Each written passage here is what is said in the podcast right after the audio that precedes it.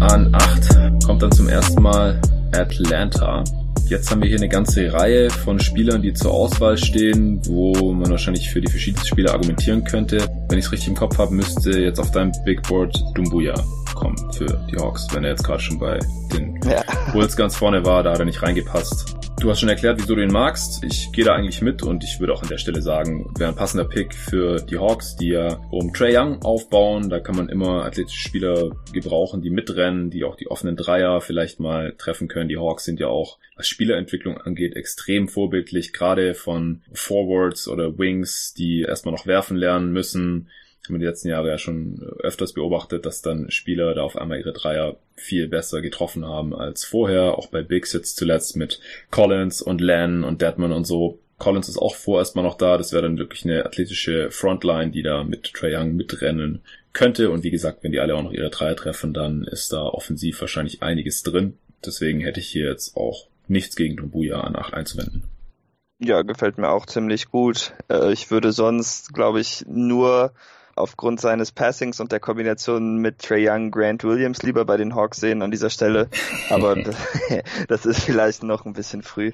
Aber ja. äh, fit-technisch finde ich das schon ziemlich sexy. Ja, ich habe Grant Williams auch über Kobe White auf meinem Board, ehrlich gesagt. ich auch. ich weiß, wir sind beide große Grant Williams-Fans. Aber ich glaube, wir müssen es auch einigermaßen realistisch hier halten und Grant Williams wird halt echt auf den meisten Boards erst irgendwo deutlich außerhalb der Lottery ja. gegen Ende der ersten Runde, manche sogar erst in der zweiten Runde, was ich gar nicht nachvollziehen kann, geführt. Deswegen warten wir hier vielleicht noch ein bisschen.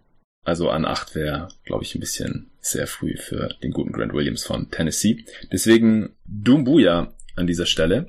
An neun dann die Washington Wizards sind ja auch in einer relativ seltsamen Situation jetzt, einfach weil sie ja mit Bradley Beal einen guten Spieler haben, einen Star haben, der fit ist, mit John Wall noch einen haben, der extrem viel verdient und wahrscheinlich die ganze nächste Saison verpassen wird. Also eigentlich eher ein Win-Now-Team sind, jetzt aber halt gerade einfach nicht die Manpower haben, um das zu machen und deswegen jetzt auch diesen neunten Pick hier letztendlich bekommen haben. Was junges Talent angeht, ist da jetzt nicht so viel los. Ähm, ist halt die Frage, holt man jetzt hier einen Spieler, geht auf BPA, weil man denkt, man muss eh bald rebuilden, weil es mit John Wall nichts mehr wird und man Beal vielleicht traden sollte, ähm, weil man jetzt allein mit ihm eh nichts gewinnt. Porter ist ja schon weggetradet zum Beispiel. Oder holt man einen Spieler, der gleich helfen kann und äh, schaut, dass man mit Bradley Beal wieder ein Team hinbekommt, das halt irgendwie um die Playoffs im Osten mitspielen kann.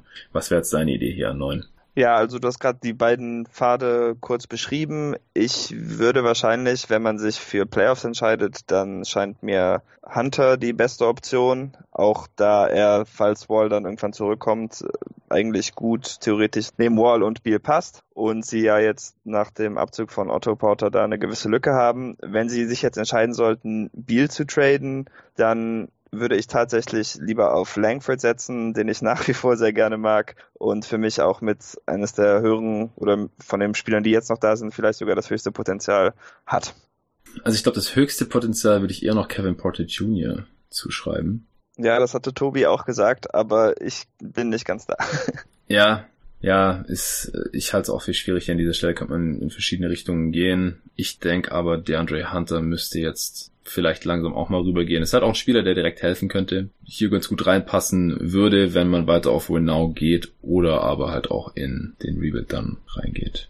Ja, außerdem ist er ja schon relativ weit gefallen, wenn man sich mal die ja. Consensus Mock Drafts anschaut. Ja, genau, das denke ich halt auch. Also ich glaube, in der Top 10 wird auf jeden Fall weggehen. Wäre jetzt auch ein 8 vielleicht für die Hawks noch eine Option gewesen. Nee, ich denke, wir sollten jetzt Hunter nehmen.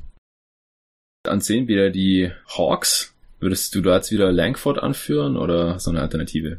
An sich fände ich das jetzt nicht unbedingt so schlimm, einfach da sie schon viele Leute mit Wurf jetzt haben und mit Langford hätten sie noch jemand, der auch zum Korb kommen könnte mit gewisser Upside. Hm. Ansonsten, was fehlt ihnen im Moment? Ein Center vielleicht, oder? Hm. Aber ich würde, glaube ich, hier noch keine Center ziehen, denke ich. Nee. PJ Washington fände ich vielleicht noch ganz interessant, aber ich finde den Fit neben Collins jetzt nicht so ideal.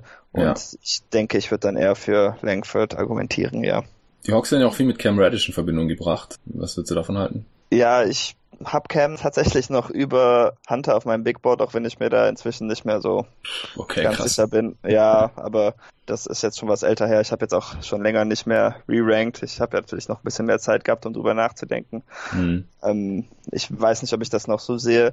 Upside-technisch, ja, schon ist da schon einiges da, aber äh, man muss halt nicht vergessen, dass er schon ziemlich schlecht war in vielen Sachen, die für einen Flügel essentiell sind.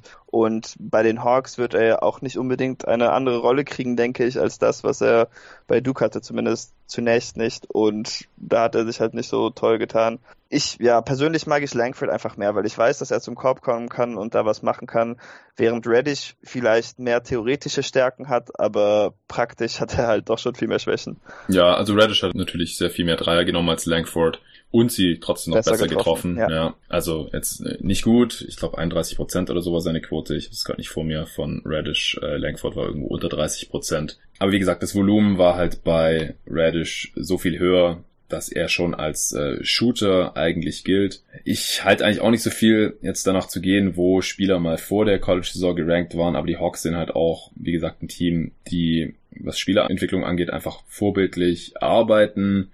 Ich glaube auch, dass sie vielleicht defensiv einiges aus Cam Reddish rausholen könnten. Ich hätte jetzt aber nichts dagegen, wenn wir hier Langford nehmen. Also ich habe die wirklich auf einem Niveau. Ich hatte sie jetzt in meinem Wingspot, äh, da hatte ich äh, Langford vor Radish gerankt noch, wurde dann auch von Arne direkt auf Twitter äh, drauf angesprochen und ähm, habe dann ein bisschen argumentiert, aber letztendlich war halt mein Punkt auch, also kann man wirklich jetzt äh, so oder so sehen. Und du hast ja schon gesagt, die Hawks haben schon einige Shooter, also selbst wenn Langford jetzt sein Spot-Up-Shooting nicht verbessern können wird, denn die Pull-Up-Jumper, die fallen ja ein bisschen besser als die Spot-Up-Würfe bei ihm, dann könnten es die Hawks wahrscheinlich sogar noch irgendwie verkraften und das finde ich eigentlich auch ein ganz gutes Argument hier.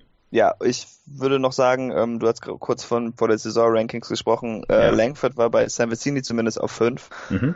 Und während Reddish auf 4 war, also ja. ist es jetzt nicht so, als ob Langford nicht fast genauso groß als Name war äh, ja. zu Beginn der Saison. Stimmt, das ist ein guter Punkt. Den Pedigree hat er also auch. Ja, das ist ein guter Punkt. Ich habe jetzt nur so langsam gedacht, okay, wir sind jetzt halt äh, bei 10, ob dann halt nicht das eine oder andere Team hier langsam quasi aus Prinzip dann halt ein Reddish draften würde, einfach weil er vor mhm. der College-Saison so ein großer Name war, aber du hast recht, auf Langford galt es eigentlich äh, fast genauso hohem Maße. Ja, nehmen wir doch Langford hier an 10 zu yes. den Hawks. ja, passt auch irgendwie ganz gut, weil er halt eher Richtung Wing Guard geht und Dumbuya halt eher Richtung so Wing Forward. Das äh, passt ganz gut zusammen dann mit dem restlichen Core der Hawks, denke ich. Ja, und beide sind, denke ich, defensiv besser als oder veran besser veranlagt zumindest als das, was sie jetzt an Core-Stücken auf dem Kader haben. Mhm. Ja, genau. Auch Langford äh, kann er durchaus zu einem soliden Defender werden. Gut, an 11 dann Minnesota. Was haben wir jetzt hier noch so an Kandidaten? Ich schmeiß mal ein paar Namen rein. Äh, also ich würde nach wie vor anfangen, über Grant Williams nachzudenken. Äh, Kevin Porter Jr. vielleicht noch so als High-Upside-Pick für den Flügel. Radish ist ja jetzt noch auf dem Board. Goga Bitatze, der georgische Center, ist auch noch auf dem Board. Hast du noch Kandidaten spontan, die du hier in der Range sehen würdest, späte Lottery? Williams gefällt mir auf jeden Fall auch. Ich mag ab jetzt, ab dieser Range auch Bruno Fernando ziemlich gerne, aber den mögen halt nicht unbedingt so viele Leute und neben Carl Anthony Towns scheint mir das jetzt auch nicht die beste Option für ihn, da er auch defensive Fragezeichen hat, mhm. einfach von der Awareness her. Mhm. Und Minnesota hat jetzt noch nicht gezeigt, dass sie da irgendwie Fortschritte machen können bei einem Spieler, der im College sogar ein recht guter Verteidiger war in meinen Augen. Deshalb würde ich das mich jetzt nicht trauen. Ansonsten fände ich PJ Washington als Shooter neben Towns vielleicht auch noch ähm, eine ganz gute Option.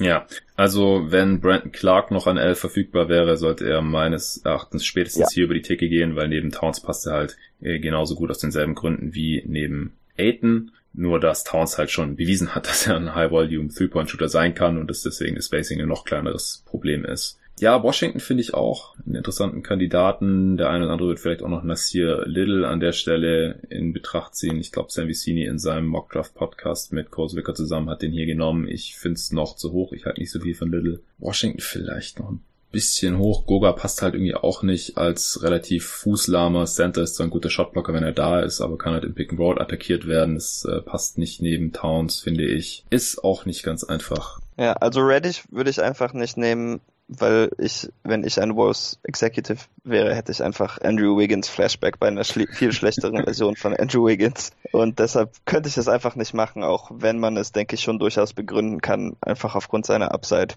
Ja, also ganz anderer Spielertyp halt, aber weil ich glaube, dass Radish auf jeden Fall ein besserer Shooter ist als Wiggins und wahrscheinlich auch ein besserer Defender, vielleicht auch ein besserer Passer, aber Wiggins ist zumindest ein effektiverer Scorer, auch wenn er natürlich nicht effizient und halt auch, wenn er seine krasse Combine-Athletik jetzt nicht so aufs Spiel übertragen kann, halt irgendwie trotzdem noch ein besserer Finisher als Radish wahrscheinlich. Aber ich würde Radish auch nicht nehmen, weil die Wolves müssen jetzt äh, auch mal besser werden und vielleicht der nächsten Saison vielleicht auch wieder in die Playoffs kommen und da würde ich halt jetzt kein so ein Risikopick nehmen, wie Radish das ist und deswegen würde ich auch hier von Radish absehen. Ja, entscheide du. Ich kann mich gar nicht entscheiden. Dann ich weiß nicht, ob Grant Williams wirklich die beste Option hierfür ist, weil ich, ich, ich weiß halt nicht, ob ich ihn nicht einfach zu viel mag.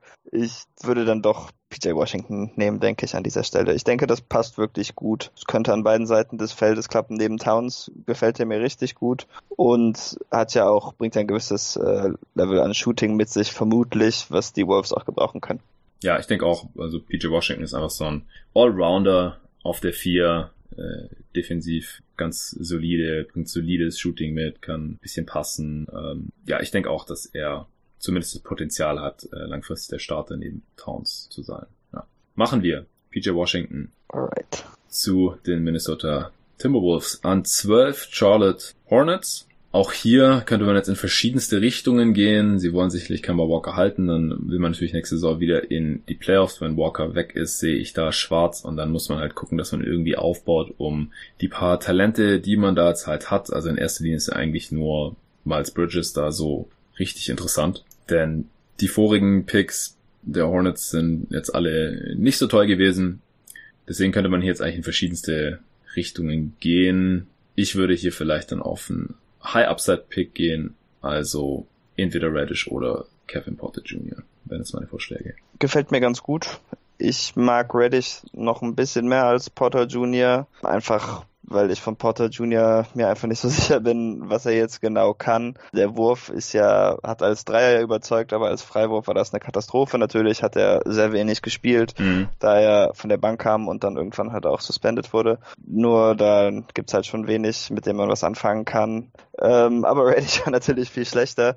Ja. Ich weiß nicht, du magst Potter Jr. mehr, glaube ich, wenn ja. du ihn schon Langford vorgezogen hast. Mhm.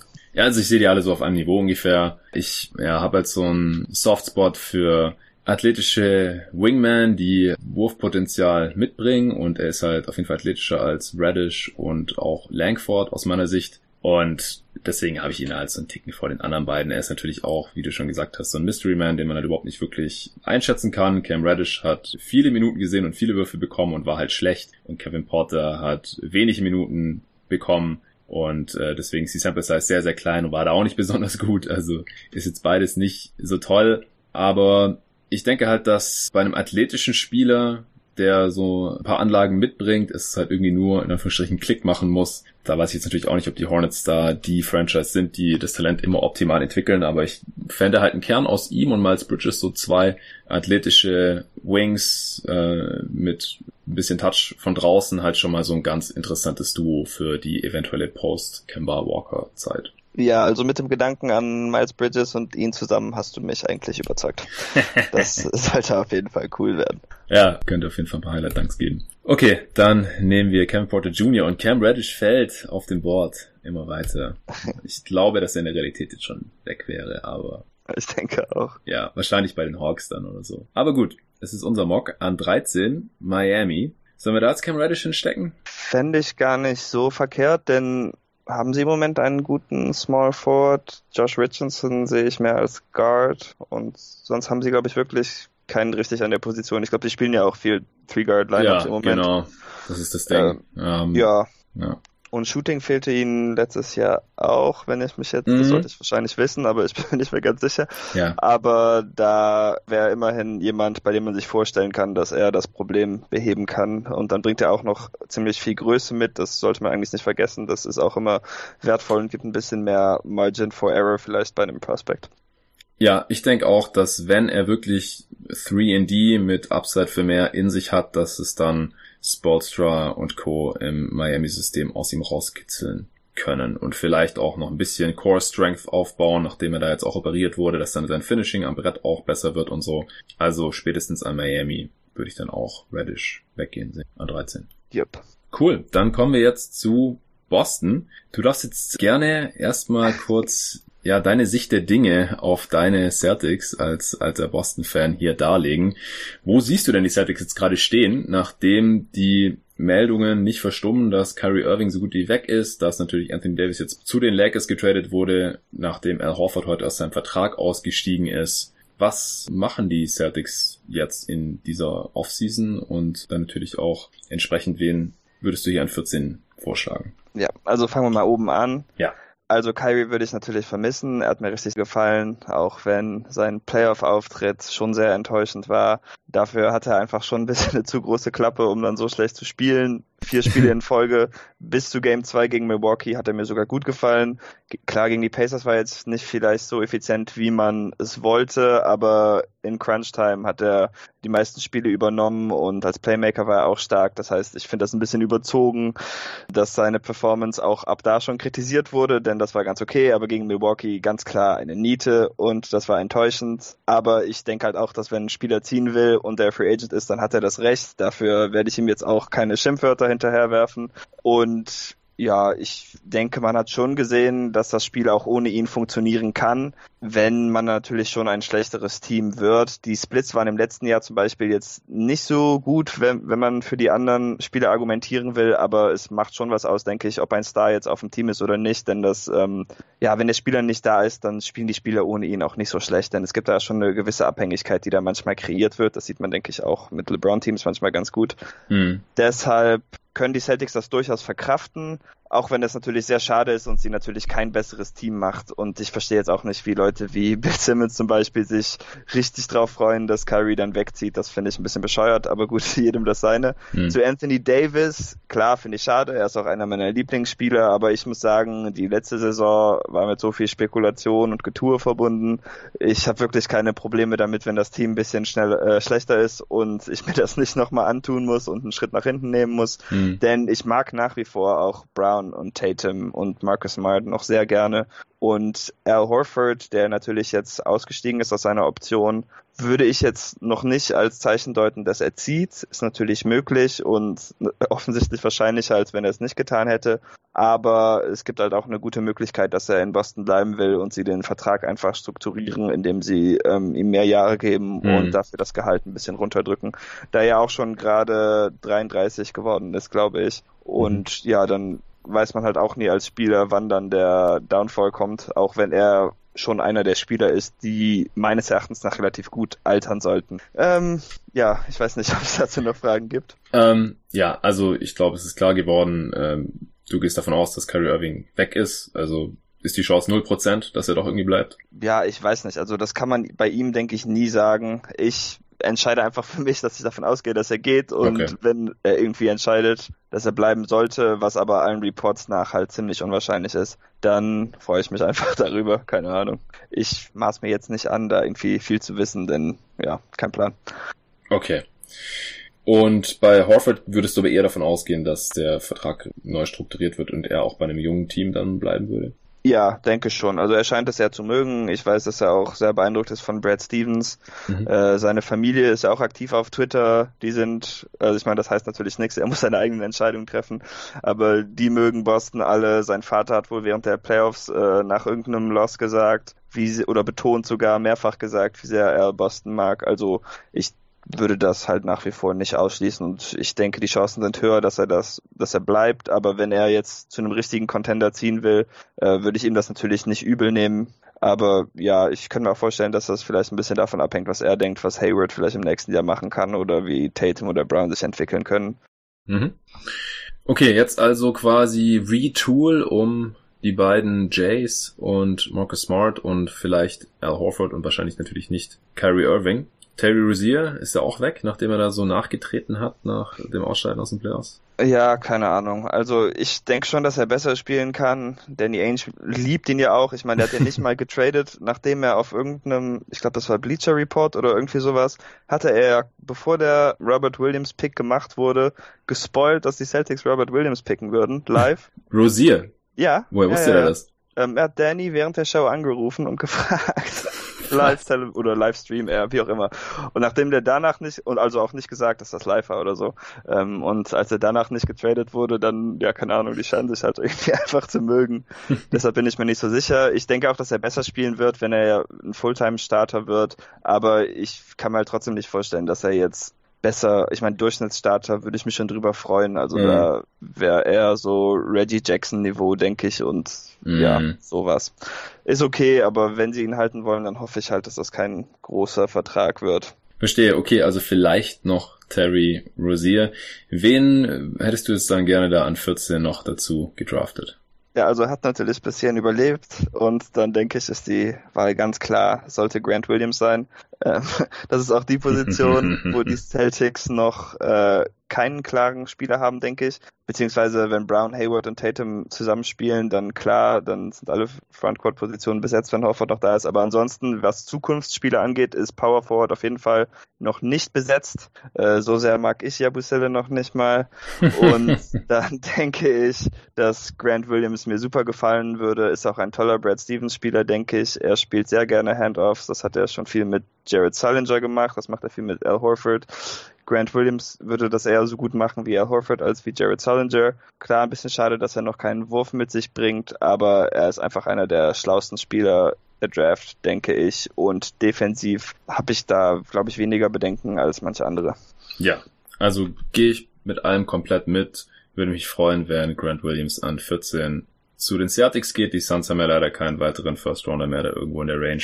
Sonst würde ich mich da auch freuen. Er wird an manchen Mocks ja noch zu Beginn der zweiten Runde geführt und die Suns haben den 32. Pick. Also mit ganz, ganz, ganz viel Glück haben sie da irgendwie noch eine Chance. Aber ansonsten, ja, würde ich mich auch freuen, wenn er bei deinem Team landet. Grüße gehen auch raus an Pascal. Das ist so der dritte im Bunde im ersten deutschen Grant Williams Fanclub. So, was machen wir jetzt? Wir haben noch ein bisschen Zeit, dadurch, dass es ja ein Zweiteiler wird, werde ich das dann irgendwann Mitte der Lottery wahrscheinlich aufsplitten. Wir können jetzt entweder nochmal die nächsten sechs Picks machen, haben die Top 20 abgerundet. Der 20. Picks gehört ja auch den Celtics, wenn wir da einigermaßen flott durchkommen. Oder wir können einfach noch so ein paar Players to Watch raushauen, die jetzt noch nicht gedraftet wurden. Was ist dir lieber? Das war eigentlich egal. Ich merke wohl, es wird schwer, jetzt noch äh, immer den passenden Spieler zu finden. Hm. Aber von mir aus können wir es auch versuchen. Ah, ich hab Bock. Kommen noch sechs Picks. Äh, Alright. Detroit an 15, Orlando an 16, Atlanta schon wieder an 17, an 18, die Pacers an 19, die Spurs und an 20 dann halt nochmal deine Celtics. An 15 die Pistons, das erste Team hier, das nicht in der Lottery ist, sondern in die Playoffs es noch geschafft hat, dort natürlich gesweept wurde, können natürlich überall im Kader noch irgendwie Verstärkung brauchen, weil der ist nicht besonders tief.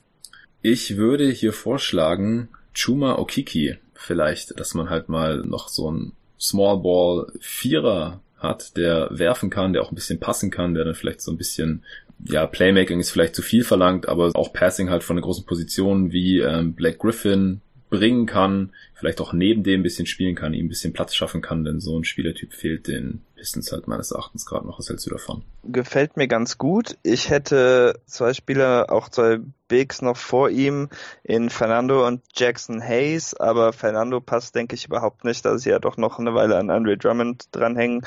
Und bei Hayes ist da das Problem ähnlich, während Ja. Okeke halt wirklich neben beiden spielen könnte. Ich habe ihn auch nicht viel niedriger, deshalb könnte ich mir das konzeptionell eigentlich schon ziemlich gut vorstellen. Ja, also defensiv weiß ich jetzt nicht, ob so toll wäre neben Blake Griffin, aber ja, für so ein bisschen Smallball kann man das glaube ich schon bringen. Ansonsten kann halt der Backup auch von Griffin sein, dann neben Drummond, falls der noch da ist.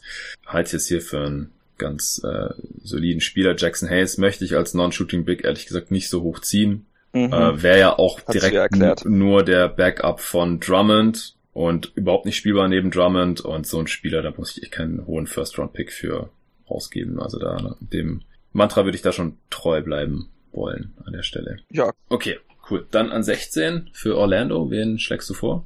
Das hängt ein bisschen davon ab, ähm, was sie mit Vucevic machen. Das wissen wir natürlich leider noch nicht, aber obwohl, ne, andererseits, sie haben eigentlich schon so viele Bigs, dass ich überhaupt nicht weiß, ob ein Big da jetzt wirklich die richtige Entscheidung wäre.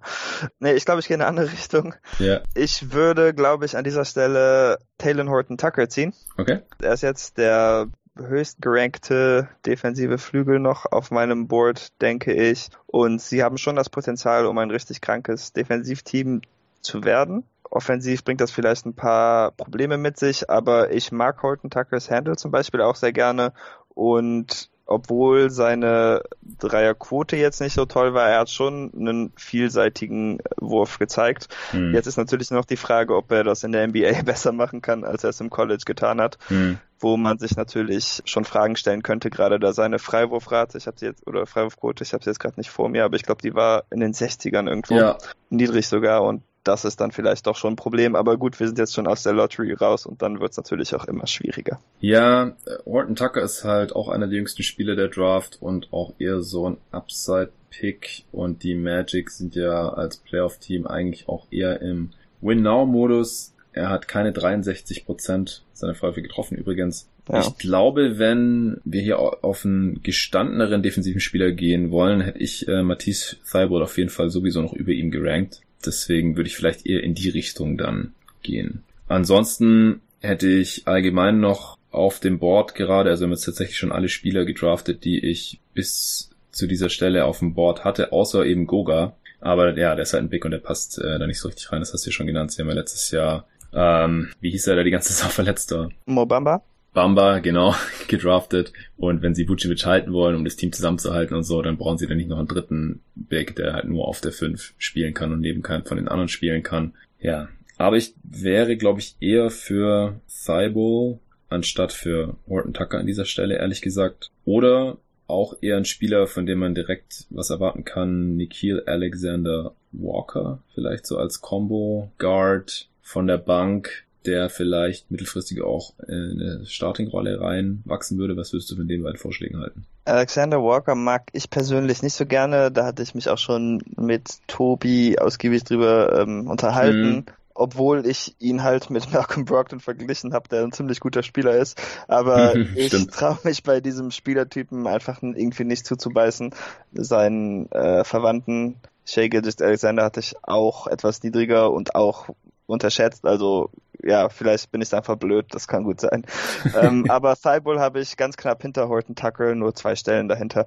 Also das würde mir auch ganz gefallen. Ich persönlich würde einfach Horton Tucker vorziehen, weil ich da einfach Potenzial auf dynamischere Offense sehe. Klar, Thibault ist wohl ein ja, saferer Pick, das würde, da würde ich mitgehen und auch als Defender weiß man bei Thibault, dass er gut sein wird, denke ich, während man bei Horton Tucker noch ein bisschen Fragen stellen könnten an bestimmten Aspekten seiner Defense, ob er das wirklich so gut machen kann in der NBA, wie es aussieht. Ja, also ich glaube halt dadurch, dass die Magic halt schon ein Playoff-Team sind und eins bleiben wollen, haben wir mehr Argumente für Thibault, wenn du sie so nah beieinander hast. Äh, wäre ich dafür, ihn zu ziehen. Er hat jetzt auch nicht so toll die Dreier getroffen, ist ein richtig krasser Defender jetzt aber gewesen, ist schon sehr alt mit 22 bei Washington im vierten Jahr, ähm, extrem viele Steals und Blocks auch geholt für einen Wing, 6'5 groß, 7 Foot Wingspan. Und dadurch, dass die Freiwurfquote eben so gut war und er in den vorigen Jahren bei Washington halt seine Dreier teilweise schon im hohen 30er Bereich getroffen hat, würde ich mir hier jetzt eigentlich keine Sorgen machen. Taylor Horton Tucker, der halt vielleicht die höhere Upside hat, auch weil er einfach noch so jung ist und ein breites Skillset so angedeutet hat mit ein bisschen Passing, Boardhandling, Werfen, äh, extrem lange Wingspan natürlich auch für seine Körpergröße. Würde ich hier jetzt aber anstelle der Magic eher mit Thibault gehen. Ja, finde ich gut. Alles klar. Dann haben wir nochmal die Hawks an 17. Ich würde jetzt Goga hier mal endlich ziehen. Ja, finde ich interessant. Das Problem ist, ähm, und den habe ich tatsächlich ziemlich lange in meinem Scouting-Prozess übersehen und ähm, mir nie wirklich die Mühe gegeben, mich in ihn zu vertiefen. Das heißt, ich weiß tatsächlich ziemlich wenig über ihn. Äh, ich weiß natürlich grob, was er kann, aber ich habe jetzt selber kaum was gesehen. Mhm. Aber von dem, was ich weiß, offensiv natürlich eine sehr interessante Kombination für die Hawks. Ja, genau. Also ich hatte mich ja auch mit äh, Tobi intensiver mit ihm befasst, auch weil Tobi natürlich mehr von ihm gesehen hat als ich und er hat mich da einfach so ein bisschen überzeugt, dass er ein sehr interessantes Prospect ist und jetzt halt defensiv auch kein Enes Kanter ist, der natürlich auch ein bisschen fußlahmer ist und halt in Playoffs dann auch irgendwann vom Feld gespielt werden konnte, aber er ist halt wenigstens ein starker Shotblocker. Tobi hat ihn auch an 11 gerankt, deswegen hätte ich hier jetzt ähm, ja keine Skrupel ihn an 17 dann endlich zu ziehen. Er hat auch eben den Dreier schon angedeutet und ganz solide getroffen. Ich glaube, die Hawks können das dann wirklich weiterentwickeln und ja, ich glaube, dass so ein Spieler hier an 17 und auch für die Hawks dann, um da den jungen Kern abzurunden, denn auf der 5 mit Len, der nicht mehr ganz so jung ist und halt, glaube ich, nicht mehr mehr als ein Rollenspieler wird und eben auch Deadman, der auch schon Ende 20 ist, jetzt langsam hier noch ein junges Prospect auf der 5 wirklich Sinn machen könnte. Ja, ich finde das gut. Alles klar. Dann Goga Bitadze, der Georgier, geht an 17 zu den Atlanta Hawks, an 18 die Pacers. Hast du da einen Vorschlag? Ja, also ich würde, denke ich, nochmal Horton Tucker vielleicht erwähnen. Die sind ja schon ein gutes defensives Team. Das könnte das vielleicht verstärken. Ansonsten brauchen sie vielleicht mehr dynamischere Spieler, aber ich sehe halt nicht mehr so viele wirklich dynamische Spieler jetzt hm. in der Draft. Bigs gibt es noch ein paar, die ich mag, aber das ist natürlich mit Sabonis und Turner auch nicht so ideal. Hm. Deshalb würde ich Horton Tucker erwähnen. Wer mir noch gefallen hat, aber das ist jetzt auch wieder ein Mystery Prospect und ich kann mir eigentlich nicht vorstellen, dass er so früh gezogen wird, war Darius Baisley, aber von hm. ihm habe ich halt auch ein bisschen Highschool-Kram gesehen und die beiden Draft-Combine-Spiele, in denen er gespielt hat. Einfach weil er doch schon Potenzial hat, denke ich, um ein Scorer zu sein, weil er auch lang ist und sich sehr flüssig bewegt. Aber da wissen NBA-Teams auf jeden Fall mehr als wir und ich ja, mit dem, was wir wissen, wäre es halt schon ein bisschen gewagt, ihn in der ersten Runde zu ziehen. Ja, denke ich auch. Und ich kann jetzt auch wirklich gar nichts zu ihm sagen, weil er wird halt bei den meisten Boards erst irgendwann in der zweiten Runde geführt. Ja. Und da habe ich jetzt halt von den Spielern, von den meisten Spielern noch nicht allzu viel gesehen. Das werde ich jetzt in den nächsten zwei Tagen noch ein bisschen nachholen, damit ich eben auch was mit den Spielern anfangen kann, die dann in der zweiten Runde gedraftet werden. Die Namen kenne ich natürlich schon alle und weiß auch ungefähr, was die Spielertypen das sind, aber ich habe jetzt auch noch nichts von ihm gesehen und ich glaube an 18, 19 und 20 wäre er hier jetzt eher ein Reach. Wir können THT gerne nehmen, auch wenn ich hier eigentlich die selben Gegenargumente anführen würde wie eben bei den Magic, dass man halt nicht weiß, ob THT direkt im ersten oder zweiten Jahr positiven Impact liefern können wird. Wings können natürlich auch die Pacers gebrauchen.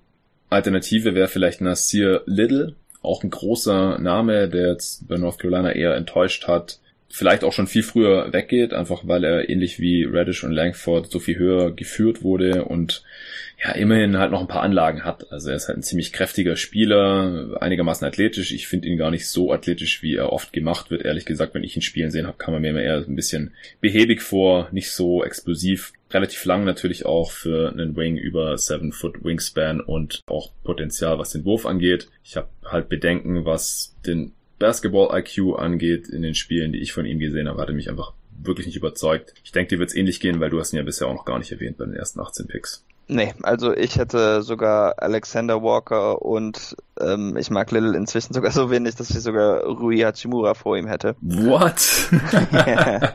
Echt? Ja, ich, ich weiß nicht, ich sehe ihn einfach als Big, wenn überhaupt, weil für einen Wing ist er mir zu lahm. Ich finde ihn auch nicht so athletisch. Und ich bin mir einfach nicht sicher, was er machen werden kann. Ähm, Hachimura mag ich auch nicht besonders, sei dazu gesagt. Aber er hat immerhin den Midrange-Jumper, ist vielleicht sogar athletischer, also das meine ich ernst. Mhm. Und ähm, kann auch fast genauso gut dribbeln. Ähm, ich mag Lil einfach nicht, also ich würde ihn hier nicht ziehen. Ja, ich, ich kann die Argumente verstehen. Ich persönlich habe Hachimura 10, 11 Spots hinter Little auf meinem Board. Also ich habe Little tatsächlich an 18 und Hachimura halt an 29 gerade und ich glaube halt, dass Little wenigstens defensiv noch mehr Potenzial hat als Hachimura. Ja, das schon. Aber wir könnten hier jetzt gerne THT oder NAW nehmen. Ich wäre eher für Alexander Walker, du wahrscheinlich eher für Horton, Tucker. Letztendlich ist egal. Also ich weiß nicht, vielleicht macht NAW ein bisschen mehr Sinn, weil er halt schon ein bisschen älter ist, ein bisschen mehr Erfahrung hat. Okay, ich lasse dir, weil das äh, dein Podcast ist, den Vortritt. Vielen Dank. An 18 dann hatte ich neulich schon die Diskussion für die San Antonio Spurs äh, mit den beiden geschätzten Kollegen von GoToGuys.de, Tobias Bühner und äh, Nico Gorni, die ihre, ihres Zeichens beide eben Spurs-Fans sind, wie der geneigte Hörer ja schon weiß, denn sie waren beide schon hier im Podcast auch vertreten bei Jeden Tag NBA. Und Tobi Bühner war eher der Auffassung, dass die Spurs auf einen guten Spieler gehen sollten, einen, der irgendwie gleich äh, helfen kann, wo man eben weiß, was man an ihm hat, wo man die Stärken und Schwächen kennt. Er hofft, dass Matisse Thibault an 19 noch verfügbar ist, ist bei uns jetzt schon an äh, 16 zu den Magic gegangen. Nico und ich haben eher gesagt, die Spurs müssten eigentlich gucken, dass sie für die Post-Aldridge und DeRozan-Zeit noch ein bisschen High-Upside-Talent hier in den Kader reinbekommen, denn ansonsten ist halt die Frage, wie machen die überhaupt weiter in zwei, drei Jahren, wenn DeRozan und Aldridge dann weg sind oder eben halt auch zu alt sind, hier noch die erste und zweite Option des Teams zu sein. Der Kern der Spurs sieht ja bisher so aus, dass man eigentlich nur Derek White und Jakob Pördl und Lonnie Walker hat, den man letztes Jahr auch in der Range gezogen hat. Der konnte jetzt in der Rookie-Saison noch nicht viel zeigen. Derek White hatte natürlich ganz ansprechende Playoffs, aber ob er mal das Zeug zum Star hat, muss man eben auch noch hinterfragen. Stand heute, da fehlt nach wie vor eben zum Beispiel noch der Wurf und ich glaube, Pörtl ist einfach nur ein Rollenspieler, Weg.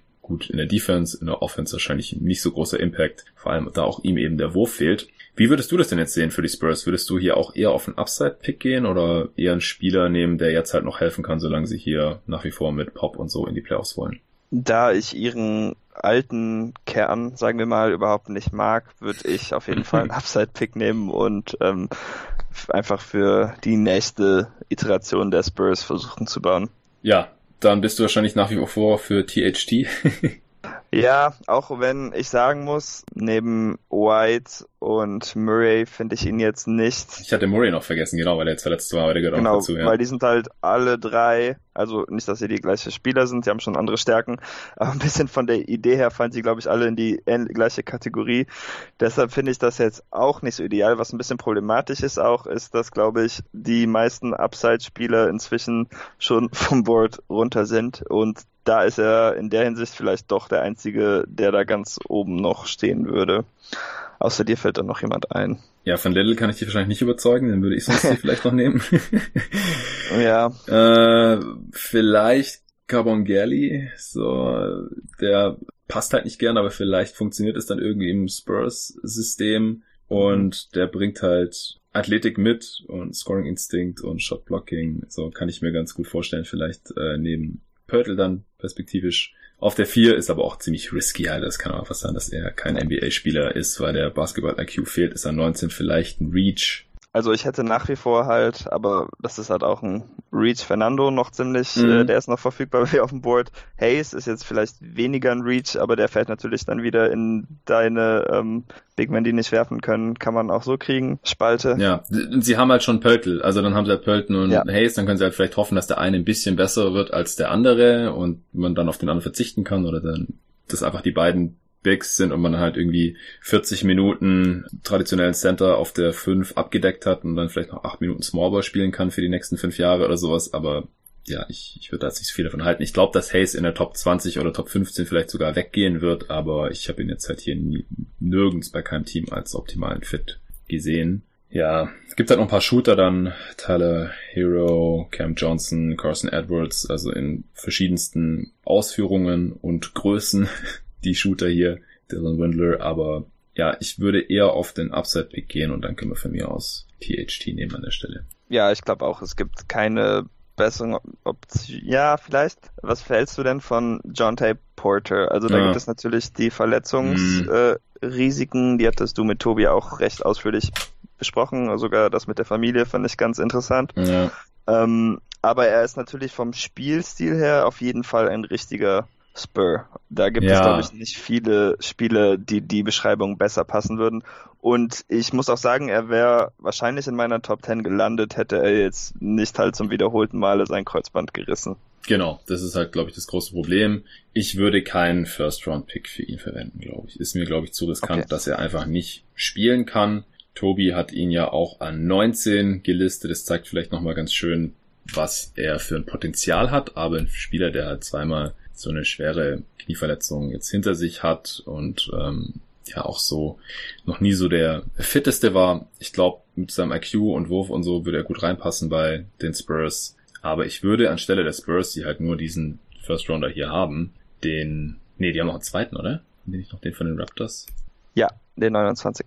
Ja, dann würde ich vielleicht an 29 hoffen, dass er noch da ist, ehrlich gesagt, und nicht hier Macht den Sinn. 19. schon auf ihn verwenden. Gut, dann bleiben wir bei THT, aber äh, ist eine interessante Option dann. Vielleicht an 29, aber wir machen jetzt nur noch einen Pick und das ist wieder Boston an 20. Wen würdest du dir da wünschen? Also es gibt eigentlich nur noch drei Spiele, die ich richtig mag, glaube ich.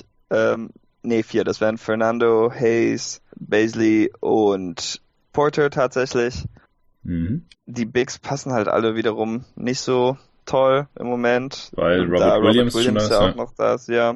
Aber gut, er hat halt auch Knieprobleme. Jetzt wiederholte Male schon gehabt. Das ist anscheinend auch ein Grund gewesen, dass er in den Draft gefallen ist. Das heißt, vielleicht sollte man da jetzt auch nicht zu viel drauf geben. Tja, ich finde es schwer. Sie hatten halt noch einen Pick hier nach. Das heißt, einen von denen würde ich auf jeden Fall einfach für einen High-Upside-Spieler rausknallen, wenn es vielleicht auch eher der nächste ist als dieser.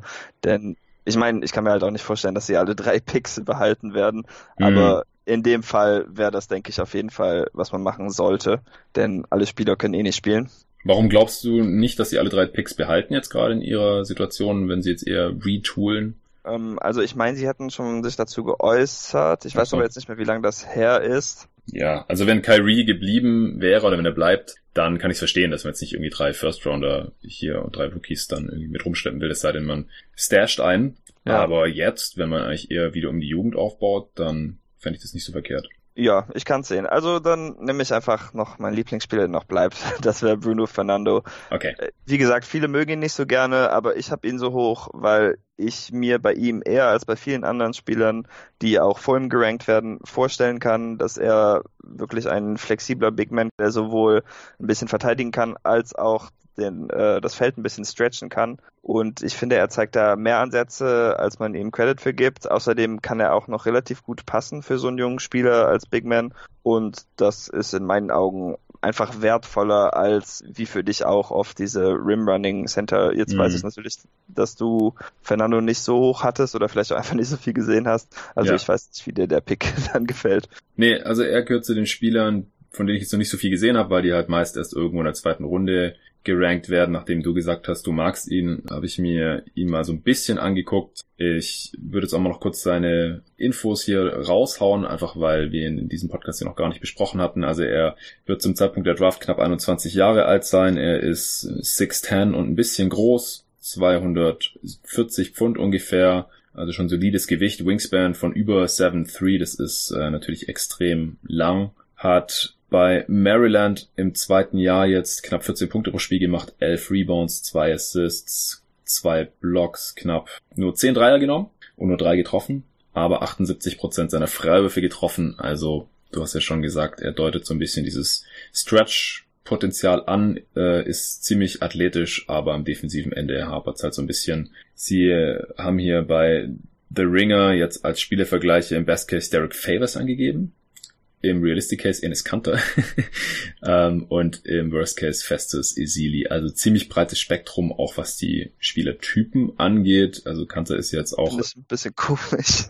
überhaupt nicht so athletisch. Aber wahrscheinlich ist es dann halt eher so im mittleren Outcome halt ein reiner Offensivcenter, der nicht wirklich von draußen werfen kann. Das ist halt das, was Kanter tendenziell ist. Ganz gute Rebounder natürlich noch. Und Favors halt eher ein Two-Way-Spieler, der den Dreier jetzt halt auch bisher noch überhaupt nicht so gut trifft, ähm, aber halt auch eher athletisch ist oder halt war, zumindest vor seinen paar Verletzungen. Das hat jetzt auch schon stark nachgelassen, finde ich.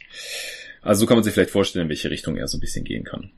Okay, dann wären wir durch. Du hast jetzt auch, glaube ich, alle deine Spieler noch genannt, die du irgendwie interessant findest, oder hast du jetzt noch irgendwelche Sleeper vielleicht für die zweite Runde, die du jetzt noch gar nicht erwähnt hast?